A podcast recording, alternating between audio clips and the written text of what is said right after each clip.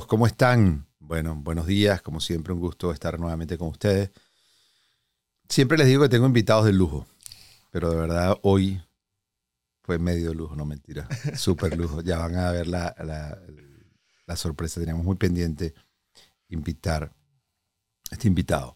Es un médico de origen mexicano, estudió medicina en México y luego hizo pediatría aquí en Estados Unidos y em, trabaja aquí en Los Ángeles, en Altamed, en poco la dirección de educación médica en Altamed y ejerce, por supuesto, como pediatra. Con nosotros el doctor Ilan Chapiro. Gracias, gracias, gracias, amigo, por acompañarnos. De verdad que un gusto. Y bueno, este es un tema interesantísimo porque siempre hemos querido hablar de cuáles son los, los, temas más comunes de, en pediatría y sobre todo, todo todo lo que tuvo que ver con el COVID, con las emergencias pediátricas, causas comunes de consulta. Así que bueno, creo que vamos a disfrutar esta conversa. Además, estuviste hace poco en el Everest. Correcto. ¿Qué estabas haciendo? Pues eh, de esas cosas que se te suman a la vida, hace prácticamente nueve meses, fue como un embarazo. Mi cuñado nos dijo, bueno, es que ya voy a cumplir 40, quiero realmente quitar de esa lista cosas que puedo hacer ahora. Y dijo, bueno, vámonos justamente al, al campamento base del Everest. dijimos, sí, sí estás loco. Pero cuando empezó a planear todo, ya no nos quedó otra más que decir que sí. Nos tomó 10 días eh, para subir alrededor de 90 kilómetros y llegamos a una altura de alrededor de 5.600 metros y que son 18.500 pies. Y ese es el campamento base. Base. O sea, ese es, de ahí es donde empieza realmente a contarse. Exactamente. Y llegar ahí fueron 10 días fueron 10 días, porque vas haciendo como paradas. O sea, si ves el cambio de kilómetros o millas por día, dices, bueno, no fue nada. Pero realmente como vas aumentando altura y vas aumentando 500 metros, o sea, 3.000 pies, 2.000 eh, pies. Eh, ¿Cuántas horas caminan al día? Entre 6 a 8 horas diarias. 6 a 8 diarias y duermen hay unos como hostales eh, y empiezas con electricidad, agua corriente, agua calientita y también muchas veces hasta aire acondicionado para las noches que son bien frías. Y cada vez que subes un metro se te va quitando la electricidad, el agua caliente. Llega un momento que llegas ya al campamento base, donde tienes comida y prácticamente refugio en casas de campaña. Entonces, eh, un momento muy interesante porque vas sintiendo los efectos, no nada más físicos, porque lógicamente te falta el aire, pero la parte de meditación, la parte de ahora sí reunión familiar, la parte de, o sea, no hay nadie con quien platicar seis a ocho horas. Con o sea, te tocó con tu esposa todo el tiempo. Eh, sí, sobrevivió. Sí, sobrevivió y me cargó muchas veces. Le tocó aguantar a, todo el día. Y una pregunta, ¿y te dan oxígeno? Eh, no es necesario hasta que llegues ya a alturas mucho más altas. Podría, hay mucha gente que es mucho más sensible, que sí te pueden dar como que dosis de oxígeno, por llamarlo así, pero generalmente como lo vas haciendo un ascenso despacio, eh, tu cuerpo se va adaptando. El cuerpo al momento que le das la oportunidad empieza a realmente adaptarse, empiezas a respirar mucho más rápido. Muchas veces pasaba en las noches que estás dormido y tú, tú mismo dices, bueno, ¿por qué estoy respirando tan rápido? Bueno, tu cuerpo necesita oxígeno. Y realmente, pues, eh, lo que haces es una corrida en, en, en, ahora sí, al nivel del mar, estando ahí, pues te cuesta mucho más trabajo y das como unos 100 metros y de repente dices, bueno, break de oxígeno, o sea, no vas parar. ¿Y si hace falta tanto entrenamiento para poder llegar a ese nivel base? Realmente sí, si te la quieres pasar bien. Eh, al momento que estamos prácticamente haciendo una base de 3 a 5 millas diarias eh, para, como preparación, gimnasio y unos hikes altos, o sea, de 5 a, 10 millas alrededor de California. Entonces eso eh, una vez a la semana y eso nos ayudó muchísimo para mínimo estar en lo normal de esto.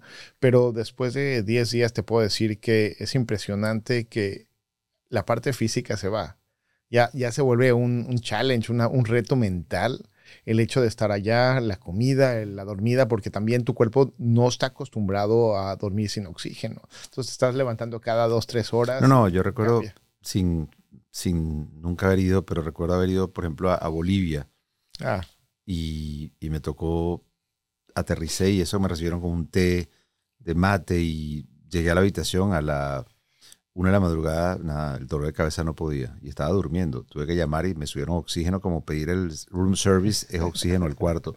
Y bajé a dar la conferencia con el oxígeno puesto, sentado con un carrito. Me lo quité para pararme a dar las conferencias y volví a sentar me ponía mi oxígeno otra vez. Ya era tan sabroso. Pero de verdad que, bueno, evidentemente después fui al lago Titicaca.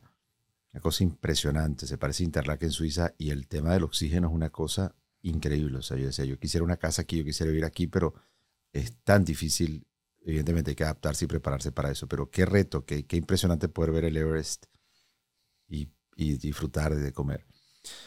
Bueno, vamos al tema, pero es que siempre es interesante escuchar qué hay detrás de, qué hay detrás de cada persona, de por qué y qué hace, cómo disfruta. Primero cuéntame, ¿qué haces en Altamed? Bueno, eh, llevo siete años en Altamed. Altamed es una clínica comunitaria, de hecho son más de 50 y tenemos alrededor de 400 mil pacientes. La misión completa es poder traer servicios médicos y también de, lo que llamamos determinantes sociales de la salud a la comunidad. Eh, llevamos alrededor de más de 53 años en la comunidad entre Los Ángeles y Orange County y la idea es prácticamente todos nosotros necesitamos un doctor a diferentes partes, ya sea para las mejores partes de la vida o también para las más difíciles de la vida. Parte de lo que vamos haciendo es traer a un médico pediatra, a un médico familiar, a un internista, a un ginecólogo, pero también reconocer que necesitamos salud mental. También reconocer que muchas veces necesitamos un triólogo, necesitamos mucho más una promotora de salud, un promotor de salud. Todas esas cosas están integradas para que tengamos salud desde que vamos a nacer hasta nuestros últimos años de la vida con programas como el que tenemos de PACE, que justamente platica muchísimo de la tercera edad. Entonces tenemos muchísimas cosas que, podemos ofrecer y realmente la idea es poder traer un servicio de salud accesible en el idioma que queremos, culturalmente sensible y lo más importante, que estemos ahí dentro de todas las cosas, de los mejores momentos, prevenir los peores y si ya estamos en los peores, que estemos ahí para ellos. ¿Cuál es la el motivo de consulta más frecuente de la población latina infantil, o sea, de los niños o adolescentes aquí en, California? Bueno, voy a dividir esto en dos partes. Una es la preventiva, que me interesa muchísimo platicar de esto. ¿Por qué? Porque vimos después del COVID-19 que, eh, digo, y le dijimos a todo el mundo, no vengan a los hospitales, no vengan a las clínicas, no vengan a hacer absolutamente nada porque necesitamos que estén cuidados y resguardados en casa. Entonces, dentro de tres años, muchos de los niños y jóvenes pues no llegaron a tomar sus vacunas, aumentaron de peso, tenían problemas de hipertensión, problemas de salud mental. Entonces empezaron a acumular eso. Entonces ahorita una de las cosas que más me gusta hacer es la parte de preventiva. O sea, esos, eh, muchas veces les digo el chiste a, a, los familiares de, muchas veces yo los voy a ver mucho más seguido que sus abuelos, que sus familiares, porque vienen cuando nacen, a los 15 días, al mes, a los dos meses y así recurrentemente, para poder ver cómo están creciendo. Entonces la parte preventiva es sumamente importante, las cosas que estoy haciendo. Para la parte ya aguda, muchas de las cosas que hemos visto en, estos años es la parte infecciosa, la parte de las gripas, es COVID, es influenza. Estuvimos viendo muchísimo el virus incisional respiratorio en, específicamente este año. Entonces tenemos esas tres cosas que siempre como padre de familia queremos que, nuestros hijos estén bien. Específicamente en el virus incisional, ¿cuál es la ¿Cuál es la epidemiología? ¿En qué momentos del año? ¿Cuáles son los mecanismos de contagio? ¿Cómo, cómo se presenta? ¿Cuál es? En un principio, tanto COVID-19, el virus social respiratorio, la influenza o una gripa normal, al principio se ven iguales. Lo que nos preocupa mucho del virus inicial respiratorio es que se mete prácticamente en lo que son los niños pequeños y también le da mucho a los adultos que tienen problemas y enfermedades crónicas. Se mete prácticamente a los pulmones y lo que hace es que junta las células. Entonces eso dificulta muchísimo en los pulmones que el oxígeno pasa de un lado al otro.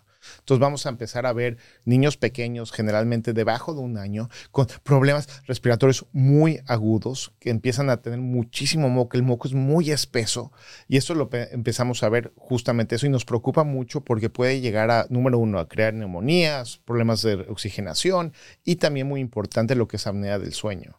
Entonces los niños pueden llegar a tener una apnea, estos niños pequeñitos, y realmente dejar de respirar. Entonces son cositas que tenemos ahí y sobre todo los niños también que son prematuros. Entonces eh, tenemos muchas cosas que podemos hacer. Desgraciadamente no tenemos un medicamento así como un antiviral, algo para que podamos quitarlo completo, pero hay ciertos tipos de anticuerpos que podemos darle al niño en dado caso que estén en riesgo. ¿Cuáles son los síntomas? Empezamos a ver al niño que empieza con su fiebre, empieza con ese moco súper espeso, empieza a toser, empieza a respirar mucho más rápido de lo normal. Empezamos a ver que puede llegar a cambiar la coloración a mucho más pálido, mucho más azul. Y realmente estas son las señales que el niño no quiere comer. Pues si tiene la nariz, y sobre todo los infantes, que dependen muchísimo de la naricita y que esté ahora sí respirando bien, pues está congestionada. Entonces no quieren comer, se empiezan a deshidratar y aparte empieza a haber algo que se llama hipoxia, que es la falta del oxígeno. Entonces tenemos todas estas cosas que se empiezan a acumular y esto es lo que realmente desgasta al niño. Entonces lo más frecuente es síntomas infecciosos respiratorios, o sea, gripes. Correcto. ¿Y qué hace una mamá cuando son los síntomas de alarma para decir, bueno, este, esta gripe ya no es normal, ya debo llevarlo al médico? Eh, doctor Sotero, le voy a decir la verdad. Siempre les digo a los papás que yo prefiero verlos en la, oficina 18 mil veces. Cuando tengan ese sentimiento de que necesito responder, tengo preguntas, yo prefiero verlos en la oficina.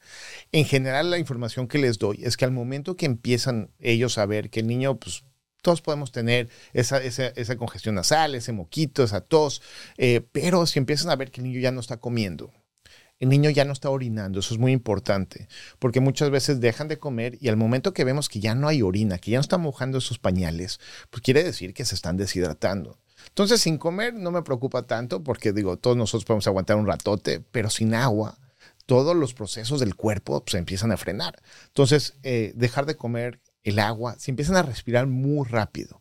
Y eso es mucho más frecuente por tiempos prolongados, o dos, tres minutos, están tosiendo mucho, están cambiando el color de la piel, algo pálido azulado, quiere decir que el cuerpo ya está sufriendo mucho y son síntomas de alarma para poder platicar con su médico y activar esto. Después de las gripes, ¿cuál es la otra causa de consulta? Ahorita mucho salud mental salud mental está siendo algo que pues lo habíamos visto en nuestra comunidad por muchos años, pero después de COVID-19 la parte de ansiedad, la parte de depresión, la parte de lo que es el déficit de atención son como las tres cosas que más trato en la consulta. ¿Y cómo, cómo ves y en qué edad es más frecuente cada una de ellas? Pues estamos viendo niños de cinco años en adelante con este tipo de cosas. ¿Por qué? Sí, es, es eh, ¿Y cómo manifiesta un niño de cinco años? Que uno supone verlo felices, distraído, haciendo sus actividades. ¿Cómo empieza? ¿Cuáles son los signos de alarma? Cuando un, un padre debe decir, este niño está haciendo algo anormal. Empiezan a comer de más, empiezan a comer de menos empiezan a tener problemas del sueño y esto se puede manifestar con cosas muy sutiles, o sea, empieza a, poner, a tener mucho más pesadillas, empieza, empieza a poner eh, a tener, o sea, no se quiere dormir, o se quiere dormir con los papás, o a la mitad de la noche se levanta y se quiere meter a la cama con los padres. Estas cositas sutiles empiezan a pasar. La otra es que las actividades que nosotros conocemos a nuestros hijos. Claro y sabemos qué le gusta y qué no le gusta. Las actividades que habitualmente le gustaba leer un libro, salir a correr, ver a los amigos, que, que si el fútbol, lo que sea, empiezan realmente a estar, ser mucho más sedentarios y realmente a ni siquiera participar con la familia. Entonces está ahí un niño que realmente antes era, como lo estás diciendo tú, que estaba corriendo, feliz, haciendo chistes, o lo que fuese de ese niño o esa niña, pero en este momento se empieza a recluir, se empieza a poner en una esquina. O también empezamos a ver que le decimos algo y no nos hace caso. Y no es la parte de la disciplina, va mucho más allá. O sea, que de repente en la comida empieza a ser eh, pues, lo que llamamos en inglés tantrums, que prácticamente eh, empiezan a, a, gritar, a hacer, o simplemente le decimos algo y de repente es una explosión de sentimientos completos. Entonces, todas estas cositas lo podemos ver desde temprana edad y se va recruyendo y se va ahora sí empujando a todas las demás edades. ¿Y qué desencadena cada una de ellas? Es decir, ¿cuál porque es distinto cuando él está deprimido a cuando está con ansiedad o cuando tiene... ¿Hacia dónde va cada una de estas? Bueno, realmente nuestro cuerpo va a sentir una manifestación diferente. Sabemos que la parte de depresión y ansiedad y también el déficit de atención tiene un una parte, ahora sí, emocional, una parte de salud mental y también es un cambio químico que tenemos en el cerebro. Tenemos que reconocer que nosotros como padres hemos pasado por mucho. Y nosotros tenemos que hacer ahorita el hincapié de algo que se llaman los eventos adversos de la infancia. Los eventos adversos de la infancia es cuando realmente nosotros tenemos, vamos creciendo y hay ciertas cosas que hacemos. Vamos creciendo, a veces nos pegamos, nos rompimos un hueso y todas estas cosas se van acumulando, pero al momento que tenemos carencias económicas y eso se refleja en, pues no hubo comida ese día o la comida que tuvimos fue de un alimento al día o, sufrimos de violencia eh, física o sexual empezamos a tener un divorcio en la familia, empezamos a ver todas estas cosas, pues se van acumulando en nuestros hombros. Y eso pues va a definir muchas cosas. Y mucha gente dice, bueno, no, pasa nada, todos tenemos problemas. Sí, todos tenemos problemas. Lo que el problema que estamos viendo hoy en día es que hay algo que se llama el estrés tóxico. Realmente tú y yo hemos estado en muchas situaciones donde sentimos que hay un león atrás de nosotros y seguramente la gente que nos está viendo y escuchando ha tenido esa experiencia, pero muchas veces cuando tenemos el león, corremos más rápido y ese estrés nos va a ayudar. Pero si nosotros tenemos ese estrés todos los días, nuestro cerebro empieza a vivir un, modo de sobrevivencia un modo donde realmente no podemos crecer, no podemos hacer cosas y esto no nada más conlleva la parte de depresión, ansiedad, todas estas cosas que estamos platicando, sino también a problemas de salud física, salud médica. Podemos tener más obesidad, hipertensión eh, y otras enfermedades más que se relacionan desgraciadamente por eso. Por eso estas manifestaciones van mucho más allá de lo que de la infancia. ¿Cómo, cómo se refleja ahora específicamente cuando hablamos de alimentación? Uno de los temas que siempre se ha hablado es el tema del sobrepeso, de que, de que los latinos estamos a veces que el tipo de comida que comemos o que hacemos todas nuestras actividades culturales están relacionadas muchas veces a comida. Eh, ¿cómo, cómo se empieza a ver en un niño el tema de la alimentación? ¿Cómo, ¿Cuáles son los tips para tratar de que sea lo más sano posible el tema de la alimentación? Me fascina tu pregunta porque creo que lo primero que tenemos que reflejar es nosotros como familiares, como padres, como abuelos, con la tía, la comadre, el compadre, qué es lo que nosotros estamos comiendo. Porque los niños aprenden mucho más de lo que están viendo de lo que realmente le decimos. Nosotros le podemos aventar el libro al niño y decir misa para arriba y para abajo, pero si nosotros le estamos diciendo al niño, sal a correr, y nosotros estamos tirados en el sillón tomando un refresco de soda, pues eso no le sirve nada al niño, no va a aprender absolutamente nada y eso es lo que va realmente a aprender. Entonces, primero reflejar nosotros como padres de familia lo que estamos haciendo y familiares, porque reconozco completamente y también es parte de mi caso que estamos en dos o tres chambas, estamos corriendo de un lado al otro y muchas veces los familiares son los que están cuidando. Entonces hay que hacer un equipo completo. La otra cosa, eh, doctor Sotelo, no sé si usted tuvo esto en, en su familia, pero un servidor yo nunca tuve una plática con mi, con mi esposa, con, mis papás o con mis abuelos de cómo yo debería de comer. Nos sentaban ahí y digo, cómete tu plato para que luego te demos el postre. Y el postre era un pastel o era un, una, una, una, galletita, lo que sea. Y también, lógicamente, habían refrescos azucarados en la mesa. Entonces estábamos dando cosas que pues no eran lo mejor que nosotros podíamos ser para nosotros mismos y tenemos que empezar a limpiar eso. Vamos a hacer un pequeño corte luego vamos a entrar a detalles exactamente cómo comíamos y qué podemos hacer para definitivamente dar ejemplo de cómo alimentar a nuestros hijos.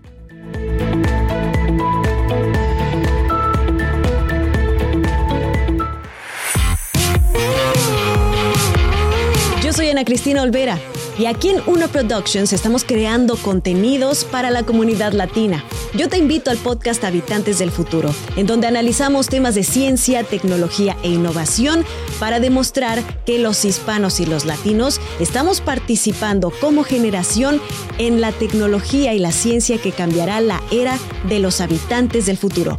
Búscanos en tu plataforma favorita.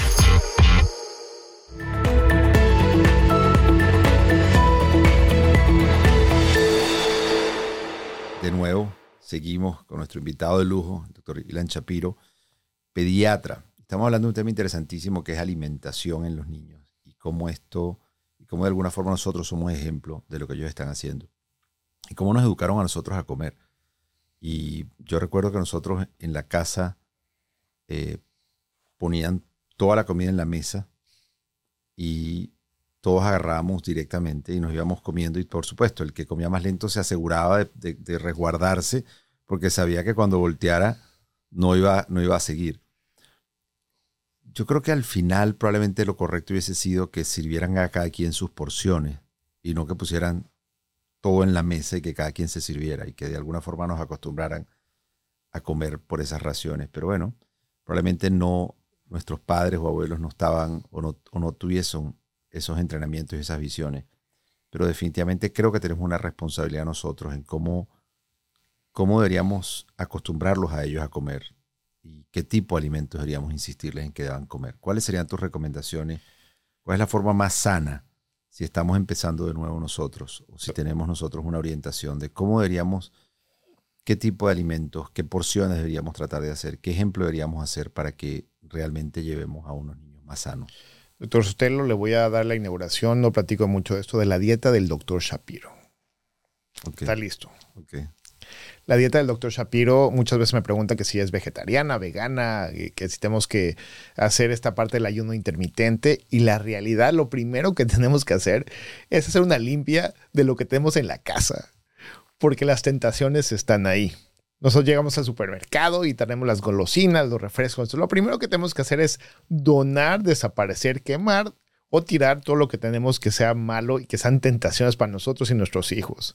¿Por qué? Porque si está ahí la golosina, está en las papitas, está refresco, pues está de fácil acceso y vamos a tener ese debate existencial de quiero eso, no quiero eso, sí quiero eso, no, arrito, un pedacito chiquito.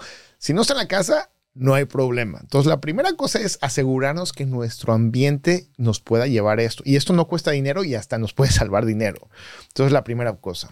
La otra muy importante es tener ahora sí una dieta saludable. Sé que muchas veces el alimento que tenemos, o sea, la parte económica de comprar vegetales y, verduras y cosas así, puede ser caro, pero tenemos que poder utilizar, por ejemplo, muchas veces vienen en la parte de, de cosas congeladas, frutas congeladas, verduras congeladas, y muchas veces tienen un precio mucho más accesible. Entonces podemos hacer como truquitos que podemos hacer eso.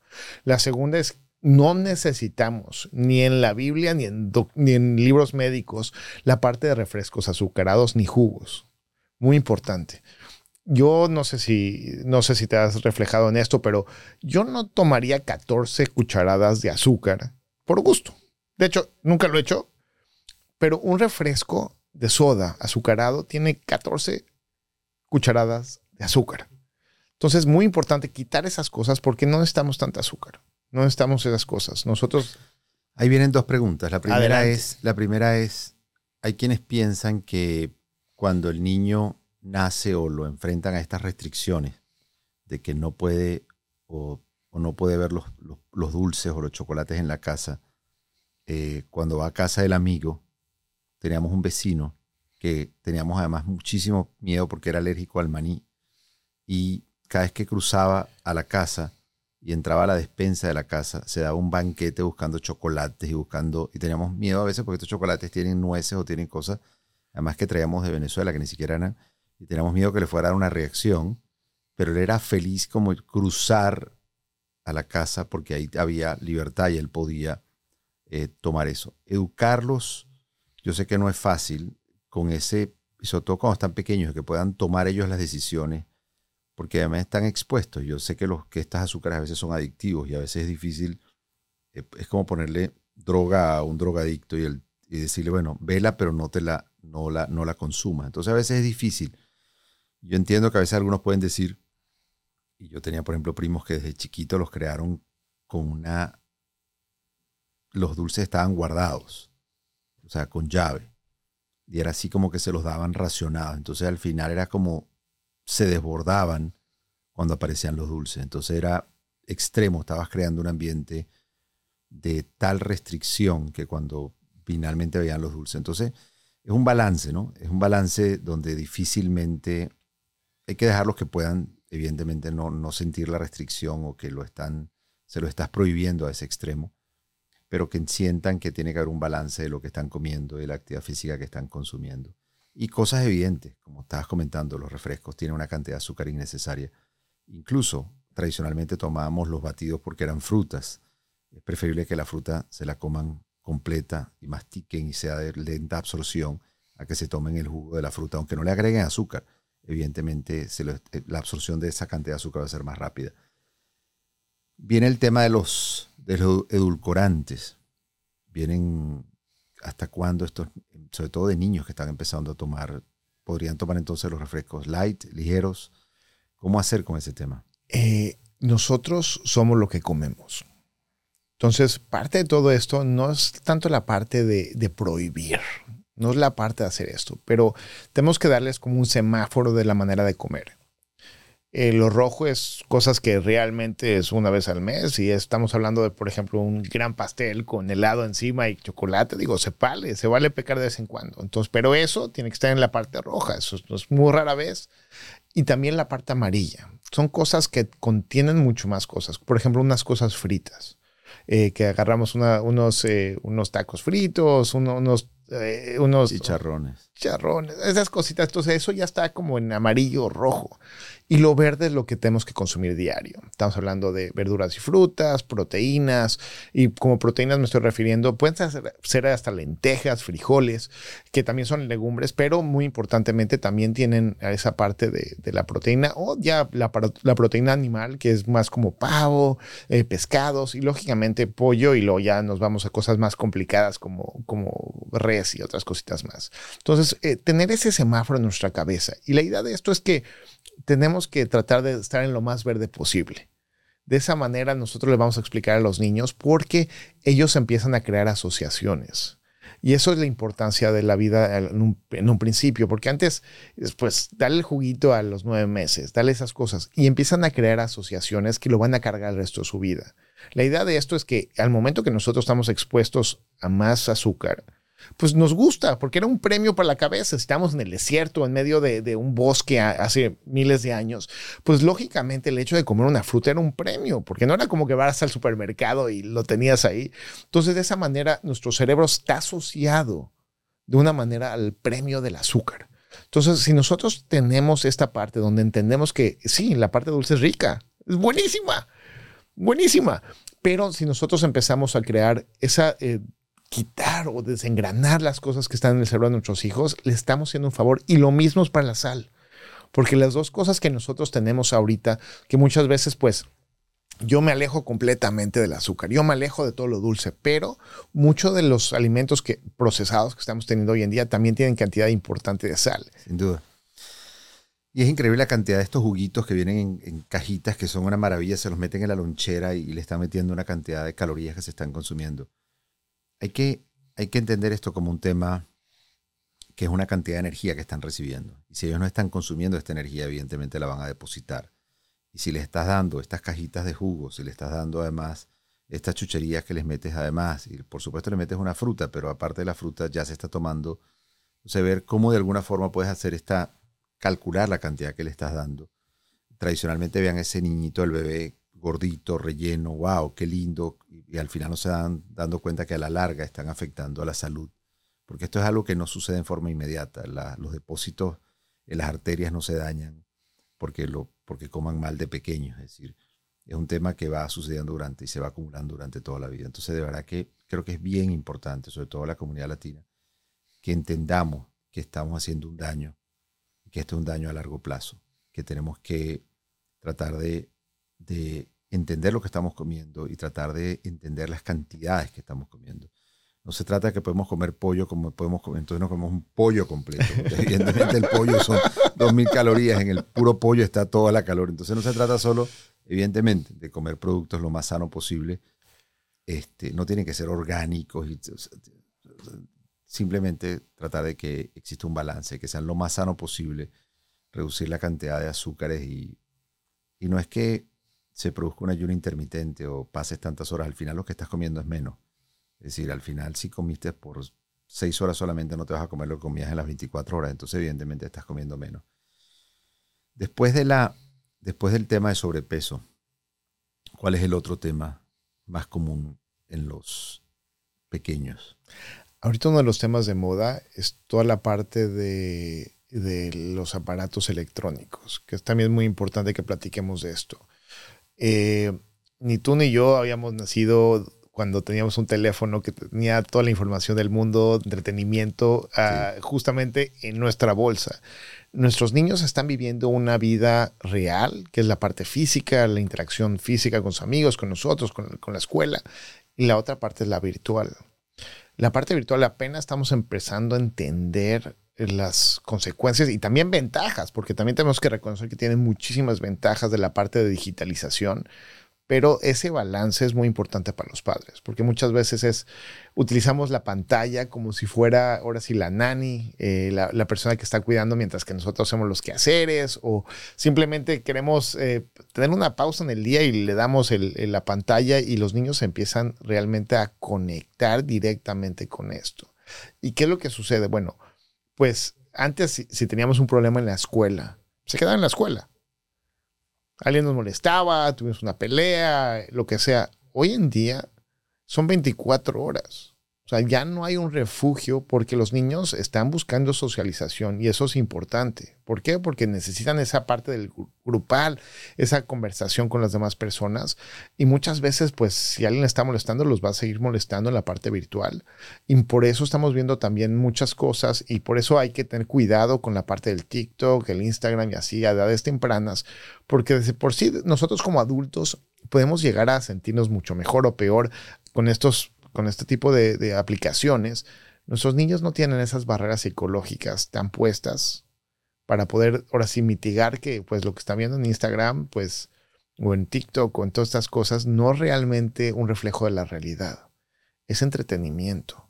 Y sí, la verdad lo usamos muchas veces para dar información médica, para hacer cosas importantes, pero nuestros niños no, el algoritmo no les va a ayudar para eso. Entonces, nada más reflejar que en, China están limitando para, para, menores 60 minutos máximo al día y muchas veces hasta lo prohíben completamente. Entonces, reflejar qué significa eso para nosotros. ¿Cómo hacerlos entender eso? ¿Cuál, ¿Cómo es la forma? ¿Cuál sería tu tip para un padre para decirle, fijar un tiempo que lo va a usar al día? ¿A qué edad es prudente? Porque hoy en día los teléfonos son una computadora y la mamá dice, bueno, yo se lo quiero dar porque evidentemente el teléfono va a estar en contacto por cualquier anormalidad, pero por otro lado le está dando una computadora con la cual tiene acceso. Entonces es muy difícil que voy a bloquear esto, no voy a bloquear esto, que puede ver, que no puede ver. Y evidentemente está sujeto a una cantidad de información, una cantidad de información y modelos que no son reales muchas veces y que él está viendo una cantidad de imágenes corporales, tiene bullying, empieza a dejar de comer, ve modelos de eh, qué es lo que es normal, empieza, hay plataformas que no tienen control del contenido pornográfico que están viendo, este, y están viendo eh, modelos pornográficos que no deberían ver o están viendo modelos que no son adecuados. Eh, hay plataformas donde es mucho menos controlado, por ejemplo en TikTok eh, perdón, en Twitter, tú ves una cantidad de material de pornografía que tú dices, increíble que lo puedan estar viendo, es decir, y pueden estar buscando cualquier página web, que, es muy difícil tú decir, bueno, que no vean estas páginas web, es muy difícil controlarlo. Entonces, definitivamente esto lleva a un trastorno de un potencial increíble. ¿Cómo, cómo, cómo decirle a un papá hasta dónde es el límite? Porque por otro lado, hasta dónde es la privacidad de ese niño y a qué edad tú puedes decir hasta dónde el papá está entrando en la privacidad. La primera manera es entender que nosotros como padres nos tenemos que preparar. ¿Por qué? Porque este es un mundo nuevo para nosotros y un mundo normal para nuestros hijos. Entonces, lo primero es la seguridad. De la misma manera que le enseñamos a los niños que cuando vamos a cruzar la calle hay que mirar para los dos lados, no hablar con extraños, no repartir información, ciertas cosas que nosotros en el mundo real estamos haciendo, tenemos que adecuar la misma realidad y la misma información para la parte virtual. Entonces, platicar con ellos de las cosas que sí se pueden hacer, las cosas que no se pueden hacer. Y las cosas que sí se pueden hacer es, por ejemplo, limitar ciertas horas. ¿Por qué? Porque, por ejemplo, la Academia Americana de Pediatría ahorita está diciendo que son dos horas máximo al día de la parte del contenido. Y muy importante, la parte del contenido virtual, la parte de, aplicaciones, pantallas, pues tiene que ser adecuado a la, edad. ¿Y a qué me refiero con esto? Pues muchas veces dejamos a los niños enfrente de la televisión, pero ¿qué es lo que están viendo? ¿Qué es lo que están aprendiendo? ¿Es animalitos? ¿Es, ¿Son caricaturas? ¿Es algo de, de, de, ahora sí, de aprendizaje de ciencia? Entonces es muy importante la calidad, porque si nosotros sumamos dos horas a la semana son casi 14 horas, al, o sea, dos horas al día, son casi 14 horas a la semana. Entonces nosotros podemos utilizar ese momento para darles ese refugio, esa educación a los niños y también programar las cosas. Buscar qué cosas nosotros poner, por ejemplo, eh, filtros para que puedan estar mucho más eh, en la parte natural, la parte de ciencias, la parte de matemáticas, eh, programas que realmente les puedan dar algo durante esas 14 horas de la semana. Esa es la primera parte. La segunda, aplicar todos los filtros posibles. No son perfectos, no son increíbles, pero por ejemplo, tanto la parte del Android y también con las aplicaciones de Apple, muchos de ellos pueden desde el teléfono del padre aplicar cuántas horas están usándolo, cuántas, eh, cuáles son los filtros y, y, si hay algún movimiento que también se reporta hacia el padre. Entonces esa es la segunda. La tercera, de la misma manera que no regalamos ni la foto a nuestros hijos a todo el mundo, que no regalamos donde vivimos y, esas cosas, ellos tienen que saber que en la parte virtual muchas veces las aplicaciones como Minecraft, eh, está también Roblox, hay chats. Hay una parte donde ellos pueden platicar con otras personas más. Han habido muchos casos de gente que quiere realmente, ahora sí, predadores sexuales, que están realmente buscando a esos niños para poderles quitar la información y verlos y abusar de ellos. Entonces, importantemente explicarles a ellos que de la misma manera que en la calle ellos no dan nada de información, no saben, no, no avisan quién es papá, mamá, eh, la dirección de la casa, el teléfono, cuántos años tienen, es importante, uno, o bloquearlo cuando son pequeños, o más avanzadamente definitivamente explicarles que no hay que repartir. Interesantísimo. Si es difícil para adultos entender que están siendo estafados, o sea, entiendan la gravedad. Si es difícil para adultos, yo lo veo por la cantidad de señoras o, personas que entran en estos perfiles falsos y son enamorados por, por todos estos, y vimos todos estos escándalos de, de aplicaciones donde son estafados y les piden dinero, les piden cantidad de cosas. Imagínense lo fácil que puede ser estafar a su hijo. De que él no sepa y él piense que está hablando con una persona y que no es. Que le pueden crear videos, fotos y él puede estar perfectamente entrando en eso. Definitivamente tiene tremendas ventajas, pero definitivamente tenemos que entender un poco lo que está sucediendo, tratar de poner los filtros, tratar de eh, inicialmente tener uno control de las personas que acepta como amigos en estas redes sociales. Hoy en día todos son llamados amigos y pues evidentemente ya de ahí empezó el, error, porque evidentemente es muy difícil eh, equiparar y que entiendan que, que, está desarrollando vínculos que no son exactamente como en la vida real, porque bueno, y van a venir más y se van a hacer cada vez más complejos. Y todo el metaverse y todo lo que viene de entretenimiento en forma digital, donde van a estar más ligados a estas plataformas. Bueno, sin desperdicio, de verdad que nuevamente gracias por la oportunidad, como siempre, lo bueno poco, si decía mi papá, y definitivamente se nos hizo corto, como siempre. Por favor, compártanlo, por favor, guarden este material, estoy seguro que va a ser de gran utilidad. Y bueno, estoy seguro que vamos a seguir conversando de otros temas, porque es súper interesante. Ilan, gracias, gracias por acompañarnos. ¿Cuál sería tu conclusión final? En este momento, como padres, con familiares, como comunidad, hemos vivido que en este 2023 tantas cosas que han cambiado, la parte virtual, la parte real y la parte, lógicamente, de nuestra salud. Ahorita tenemos que ver qué cosas podemos hacer hoy para nosotros, porque tenemos que empezar nosotros primero antes de ayudar a cualquier persona más. Asegurarnos que estamos tratando de comer mejor, moviéndonos, durmiendo mejor y también la parte de salud mental. Y una de las eh, situaciones que más se me apegó durante todo, todos estos años que hemos vivido tantas sensaciones, vivencias y también problemas médicos, es que nos tenemos que empezar a vacunar contra el miedo con una dosis de verdad. Esto significa que nosotros tenemos que realmente reconectarnos con la información que nos puede ayudar traer esa información, repartirla, compartirla y muy importante, ser mucho más estrictos con las cosas que estamos viendo en toda esta parte del, social media, la parte de, de, redes, porque realmente hay mucha basura allá afuera, hay muchos dolores de cabeza y muchas veces es parte del algoritmo, es parte, le podemos poner la excusa que sea alguien está tratando de abusar del sistema, lo que sea, pero tenemos que ser muy, muy, muy buenos ciudadanos para poder bloquear esas cosas, no repartirlas, no compartirlas y es más, hasta quitarlas de nuestras redes. Bueno, evidentemente hay todo un tema y ahí podemos hacer todo otro programa sobre el algoritmo y cómo cómo está definitivamente sesgado y cómo definitivamente te alimenta de información y cómo información que es sensacionalista y que muchas veces no es real, se hace viral en, todos los sectores, sectores, y uno de esos fue en el tema de COVID y en el tema de las vacunas. Y cuando uno habla de necesidad de vacunarse, los antivacunas entran con toda una desesperación, sin ninguna evidencia, sin ninguna evidencia, y se convierten en médicos y se convierten en científicos y analizan la data y te dan clases y no tienen ni idea de lo que están repitiendo. Entonces simplemente, bueno, un llamado a que tengan conciencia, a que escuchen a las personas que tienen que escuchar, a que se ocupen de lo que tienen que ocuparse y a no estar dando mensajes y a, crearse en científicos. Y bueno, cada quien que se dedique a lo que se dedica y analizar la data que tiene que analizar. Así que bueno, de nuevo gracias, gracias, gracias por estar aquí.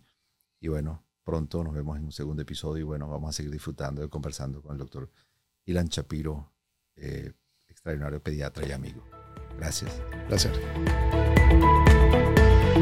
Salud y Bienestar es producido en los estudios de Uno Productions en Glendale, California. Producido por René Sotelo. Dirección Alberto Arbelo. Coordinadora de producción Patricia Gasperi. Producción ejecutiva Luis Medina. Productor asociado Aleira Tomás. Postproducido por Christian Walter. Edición Carlos Knight.